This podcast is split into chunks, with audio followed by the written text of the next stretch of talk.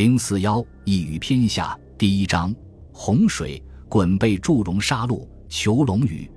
尧真是一个不幸的帝王。大旱之后又有大水。根据历史记载，尧时候有过一次长期的大洪水，时间经过至少有二十二年之久。那时全中国都受了洪水的灾害，情形凄惨可怕极了。大地是一片汪洋，人民没有居住的地方，只得扶老携幼。东西漂流，有的爬上山去找洞窟藏身，有的就在树梢上学雀鸟一样做窠巢。田地浸没在洪波里，五谷全被水淹坏，地面上的草木却长得极畅茂，飞禽走兽也一天天地繁殖加多。弄到后来，禽兽竟来和人民争地盘了。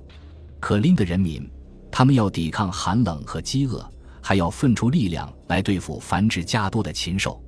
他们哪里还能够是禽兽的敌手呢？所以，假如他们不死亡在寒冷和饥饿当中，也难免要死亡在恶禽猛兽的爪牙残害之下。人民一天天地减少了，只有鸟兽的脚迹所经过的道路，布满在洪水暂时退去和还未被淹没的全中国的地方。做天子的尧当然是忧心如焚，但却想不出法子来解救人民的困苦。只得召集了四岳和在朝的诸侯来，向他们问道：“请问四岳和众诸侯，如今洪水滔天，尽山灭林，老百姓都忧愁，日子过不了。有谁能去治理洪水，解救人民的痛苦？”四岳和在朝的诸侯都说：“啊，叫鲧去好了。”摇摇头说：“哎，怕不成吧？这个人刚愎自用，不能接受众人的意见。”四岳说。除他之外，再也找不出第二个人了。试试看吧。尧只得说：“好，那么让他去试试吧。”鲧当时便被派去治理洪水，可是，一治治了九年，丝毫没有成绩。为什么鲧把洪水平治不了呢？古书上说，是因为他的性情不好，胡作非为，用错了方法。他用的方法是阴和瘴。所谓阴瘴，就是拿泥土来填塞洪水。不但填塞不了，洪水反而愈涨愈高，所以终于失败。结果被尧，也有说是舜，把他在羽山杀死。到了舜做国君，救人命鲧的儿子禹去治理洪水。禹鉴于他父亲鲧的失败，就把阴瘴的方法改为疏导。结果疏导的方法是成功了，洪水平息，解救了万民的痛苦，得到人民的爱戴和舜的信任。舜就把地位禅让给禹，成为下代的开国君主。上面记述的是历史上的人话，我们现在所要讲的却是关于鲧和禹治水的神话。神话和人话是大不相同的。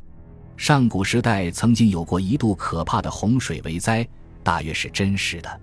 据甲骨文，西字写作阴或作高，画一个太阳，下面或上面画作水波汹涌的光景，意思是说，从前曾经有过可怕的洪水泛滥的日子，大家不要忘了。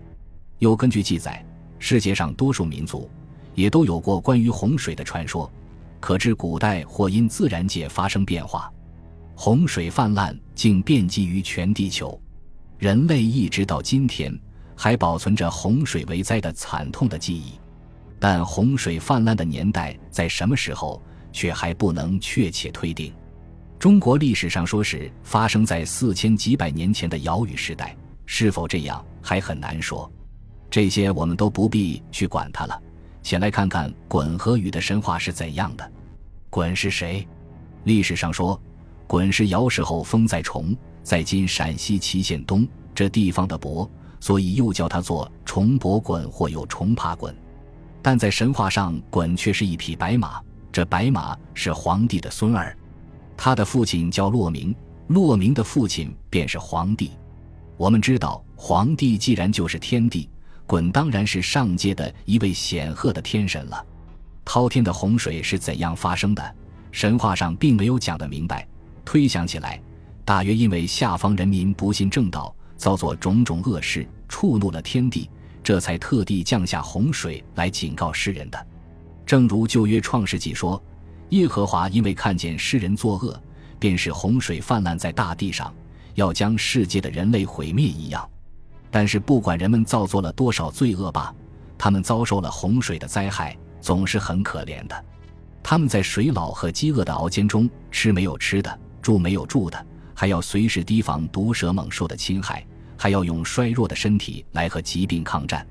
在大洪水的时代，那一串悲惨绝望的日子是多么可怕呀！天上有众多的神，可是真心哀怜人民的痛苦的，只有一个大神棍，他要把人民从洪水中救拔出来，使他们仍旧过快乐平安的日子。他对他祖父这种严酷的措施丝毫也不感到满意。我们推想，也许起初他曾经不止一次地向他的祖父祈请过、见劝过，想得到他祖父的恩准，赦免人民的罪恶，把洪水收回天庭。但是，继续在愤怒中的上帝并没有理会滚的这些话语，或者反而给他一顿申斥，认为他是丧心病狂呢。我们知道，无论哪一方的上帝，只要是上帝。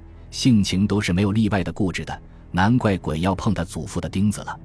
恳请和劝谏无用，大神鲧决心自己想法来平息洪水，为人民解除痛苦。可是滔天的洪水泛滥了整个世界，能用什么法子去平息呢？这使他忧愁而烦闷，以他的神力，似乎还难于办到。正在愁闷当中，恰巧有一只猫头鹰和一只鸟龟互相拖拉着走过来。问鲧为什么闷闷不乐，鲧就把愁闷的缘故告诉他们。要平息洪水，并不是难事何。猫头鹰和乌龟齐声说：“那么怎样办呢？”鲧急急地问：“你知道天庭中有一种叫做息壤的宝物吗？”听说过，却还不知道究竟是什么东西。息壤就是一种生长不息的土壤，看去也没有多大一块，但只要弄一点来投向大地。马上就会生长加多，积成山，堆成堤，用这宝物来阴塞洪水，害怕洪水不能够平息吗？呵，那么这宝物藏在哪里？你们知道吗？这是上帝的至宝，他藏放的地方我们哪能知道？你难道要想偷取它出来？是的，滚说，我决心这么办了。你不惧怕你祖父严酷的刑罚？让他去吧。滚说。怡然忧郁的一笑，被当作上帝至宝的熙壤，不用说是封藏的极其秘密而严固，并且定然还有猛勇的神灵看守着。可是不知道怎么一来，终于给专心致志要想拯救人民出灾祸的大神滚偷取到手了。滚得到了熙壤，马上去到下方替人民阴塞洪水。这东西果然灵妙，只消少许一点，就可以积山成堤，叫汹涌的洪水没法逞凶。还叫它在泥土中干涸，大地上渐渐看不见洪水的踪迹了，看见的只是一片片高低不平的新的绿野。住在树梢上的人民从窠巢里爬出来，住在山岗上的人民从洞窟里走出来，他们枯瘦的脸上都展开了笑容，他们的心里都腾跃着对于大神滚的感谢和欢呼，他们又都准备在这苦难的大地上重建新的基业。可是不幸的是。到洪水快要平息的时候，熙壤被窃的事终于被上帝知道了。我们可以想到，那统治着全宇宙的威严的上帝会怎样的发怒呵？他痛恨天国出了这样的叛逆子孙，马上毫不犹豫地派了火神祝融下来，把鲧在羽山地方杀死，夺回了余剩的熙壤。正所谓是围山九仞，功亏一篑，因此洪水又蔓延回来，泛滥在大地各处。人民的希望成了泡影，仍然遭受到寒冷和饥饿的威胁。人们既痛惜大神鲧的牺牲，更悲哀他们自己的不幸。